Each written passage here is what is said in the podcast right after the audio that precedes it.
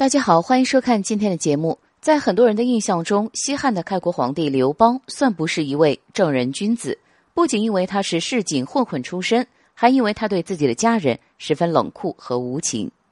在楚汉争霸时，刘邦的父亲刘太公曾被楚军抓获，项羽为了威胁他投降，竟下令当众要煮了太公做汤。可对面的刘邦却一点都不着急，还对项羽说：“咱们曾经结义为兄弟。”我爹就是你爹，如果你要煮汤喝，别忘了分我一杯羹。不仅如此，都说虎毒不食子，可刘邦为了逃命，竟然把自己的亲生儿女推下马车，这究竟是怎么回事呢？公元前二百零五年，刘邦趁着项羽身陷齐国的战场无法脱身，率领五十六万诸侯联军，一举攻占了西楚的国都彭城。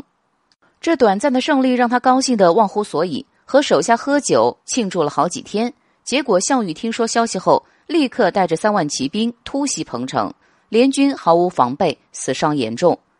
刘邦只带着几十个骑兵逃走，沛县老家的吕雉也带着儿女和刘太公开始逃亡，结果中途与儿女走散，恰巧被刘邦碰到，他把刘盈和刘乐拉上了自己的马车，很快楚兵就追了上来，刘邦心急之下。竟把儿子和女儿推下马车，幸好两人被夏侯婴救下，才保住性命。